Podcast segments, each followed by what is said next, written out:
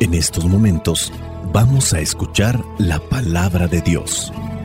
Dispón tu corazón para que el mensaje llegue hasta lo más profundo de tu ser.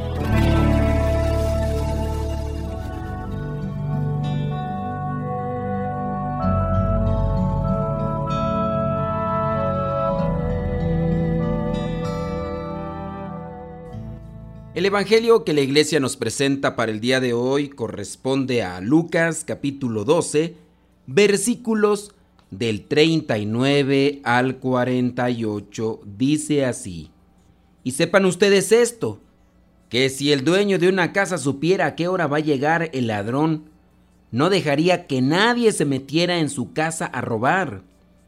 Ustedes también estén preparados, porque el Hijo del Hombre vendrá cuando menos lo esperen. Pedro le preguntó, Señor, ¿dijiste esta parábola solamente para nosotros o para todos? Dijo el Señor, ¿quién es el mayordomo fiel y atento a quien su amo deja encargado de los de su casa para darles de comer a su debido tiempo?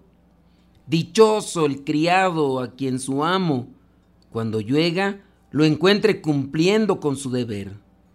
De veras le digo que el amo lo pondrá como encargado de todos sus bienes.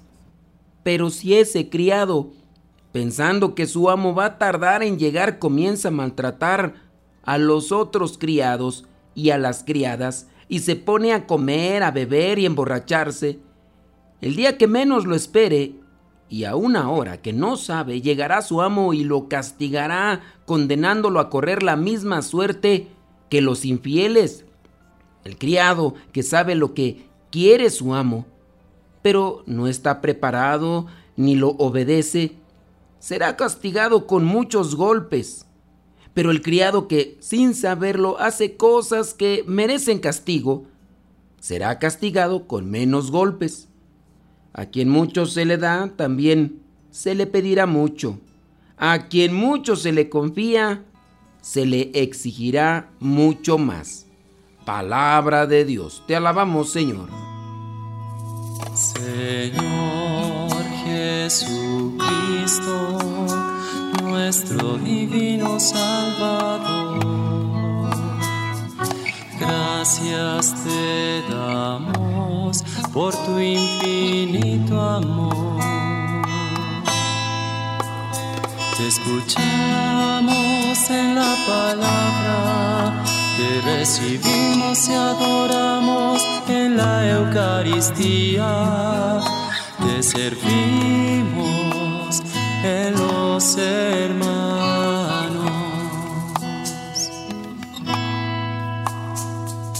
Que seamos misioneros como lo quieres tú,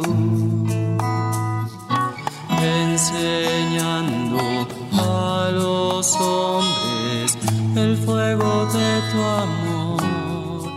Oh, Las lecturas del Evangelio se están enfocando en estar siempre preparados. Hay que estar alertas, no se puede estar un tiempo sí y otro tiempo no. La vida es una aventura, tenemos que estar siempre despiertos porque el enemigo está siempre buscando la manera de cómo atacarnos y destruirnos.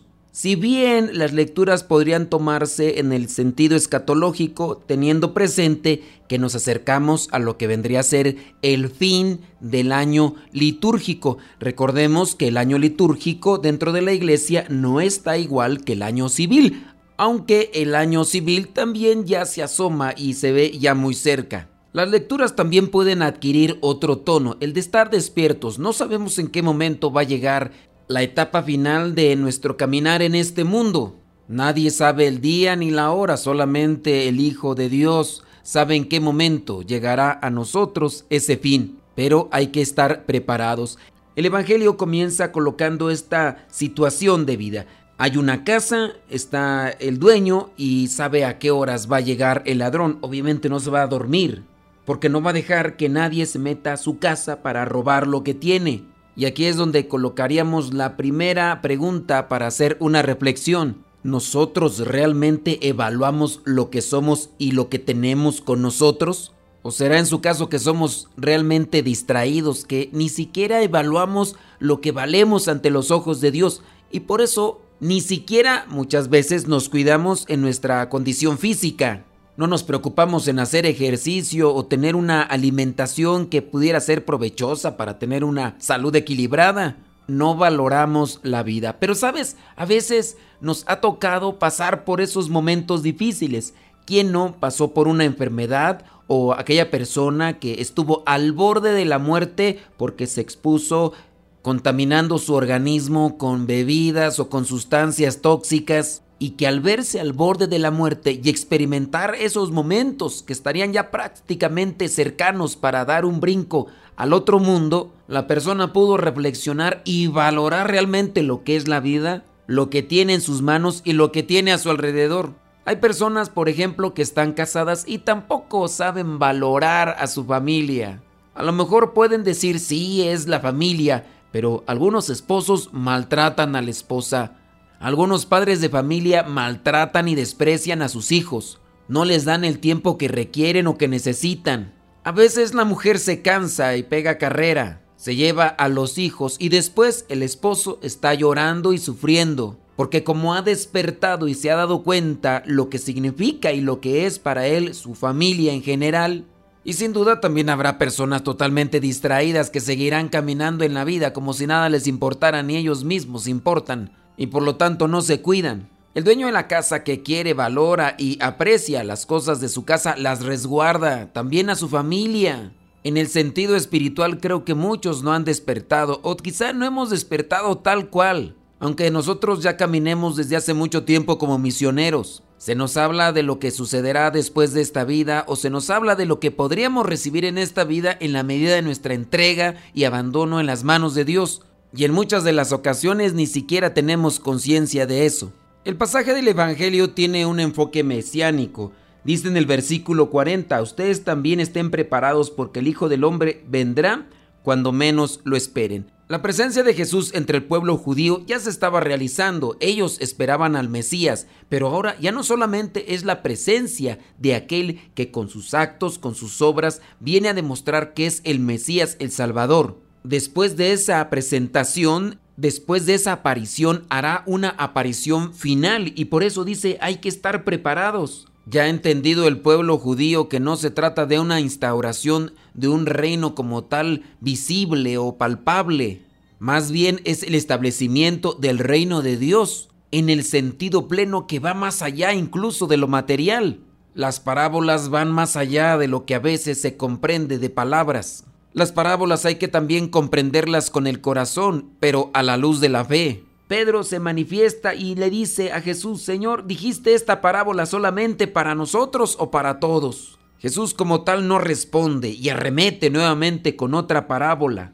Ahora la parábola tiene ese sentido general de salvación. Dios ha elegido a un pueblo en específico, pero este pueblo en específico, siendo el mayordomo o el encargado, no hizo lo que tenía que hacer. En la otra parte era el dueño de una casa, ahora es el mayordomo, aquel que está al frente de un grupo en específico, más allá incluso de estar despiertos y estar atentos para realizar lo que corresponde a cada situación. Este se aprovechó de su situación, que es en lo que podemos incurrir o han incurrido muchos. Más allá de estar despiertos, este buscó emborracharse, maltrató a los criados que estaban a su cargo, no hizo lo que correspondía y abusó de las personas que tenía a su cargo abusó de los bienes materiales y ni siquiera pensó en las consecuencias que vendrían después de que fuera sorprendido por estar cometiendo este tipo de actos, que es también en lo que podemos incurrir. ¿Cuántas de las veces no cumplimos? Tenemos una misión en específico, tenemos un cargo como tal,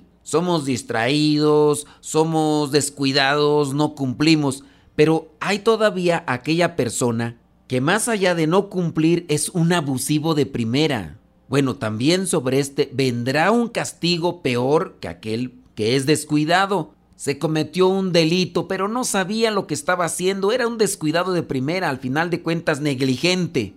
Lo que vendría a ser la pena no es lo mismo como para con aquella persona que, teniendo conciencia, lo hace con esa intención de agravar la vida de los demás y aprovecharse de su situación, de su condición y de su puesto. Es ahí donde a nosotros los que estamos al frente como tal de la iglesia, acompañando y dirigiendo a los fieles y abusamos de ese cargo que tenemos para llevar al pueblo de Dios por los pastos del Señor, nos aprovechamos de todo. O también en su caso aquellos padres de familia que teniendo conocimiento de lo que deben realizar, se aprovechan de su situación y de su condición y abusan. Podría ser aquel que está al frente de la iglesia, que lejos de ayudar a su pueblo se está aprovechando de ellos y está haciendo mal uso tanto de la economía como de otros bienes materiales. El castigo sobre ese ministro, sobre ese pastor, sobre ese encargado de la iglesia será realmente fuerte. Y si alguien cometió un error y una equivocación, pero no era su intención, sin duda también recibirá su castigo, pero no será en el mismo nivel de la misma categoría. El Evangelio como tal nos exhorta a estar despiertos, a estar vigilantes y sobre todo a ser fieles, a ser fieles en lo poco, porque también podemos llegar a ser fieles en lo mucho. Quien no es fiel en lo poco, tampoco será en lo grande. Y aquí es donde vienen los cuestionamientos que nos pudieran ayudar a reflexionar. ¿Cuántas veces nos han dejado encargados de algo y a lo mejor no hemos respondido como tal? O en su caso todavía más grave, cuántas de las veces nos hemos aprovechado y hemos abusado de esos cargos que tenemos. Tengamos cuidado con aquellas tentaciones que nos dicen por ahí que tanto es tantito, prueba esto, haz esto, es poquito, ¿quién lo va a notar? Lo hacen todos. Recuerda el versículo 48, a quien mucho se le da, también se le pedirá mucho, a quien mucho se le confía, se le exigirá mucho. Si te ha tocado estar al frente de algo que es grande y logras responder con diligencia y con prontitud, sin duda el premio será siempre con la misma medida de Dios. Y Dios es realmente generoso. Tenemos debilidades, sin duda todos, pero teniendo vida tenemos la oportunidad de corregirlas. Señor, perdona y cura nuestras infidelidades. No dejes que caigamos por el precipicio del sinsentido de la vida. Ayúdanos a ayudar a las personas que están malgastando su cuerpo, que están malgastando su vida, que están malgastando su matrimonio, su familia. Danos palabras sabias, danos prontitud, danos luz para no caer en el precipicio que nos lleva a la condenación eterna, que nos lleva ante la presencia del mismo Satanás que podamos encaminarnos cada día hacia donde tú te encuentras y allí también llevemos a aquellos que nos has dejado como encargados. La bendición de Dios Todopoderoso, Padre, Hijo y Espíritu Santo, descienda sobre cada uno de ustedes y les acompañe siempre. Vayamos a vivir la palabra. Lámpara es tu palabra para mis pasos, luz en mi sendero. Lámpara es tu palabra para mis pasos, luz en mi sendero. Luz, tu palabra es la luz. Luz, tu palabra es la luz.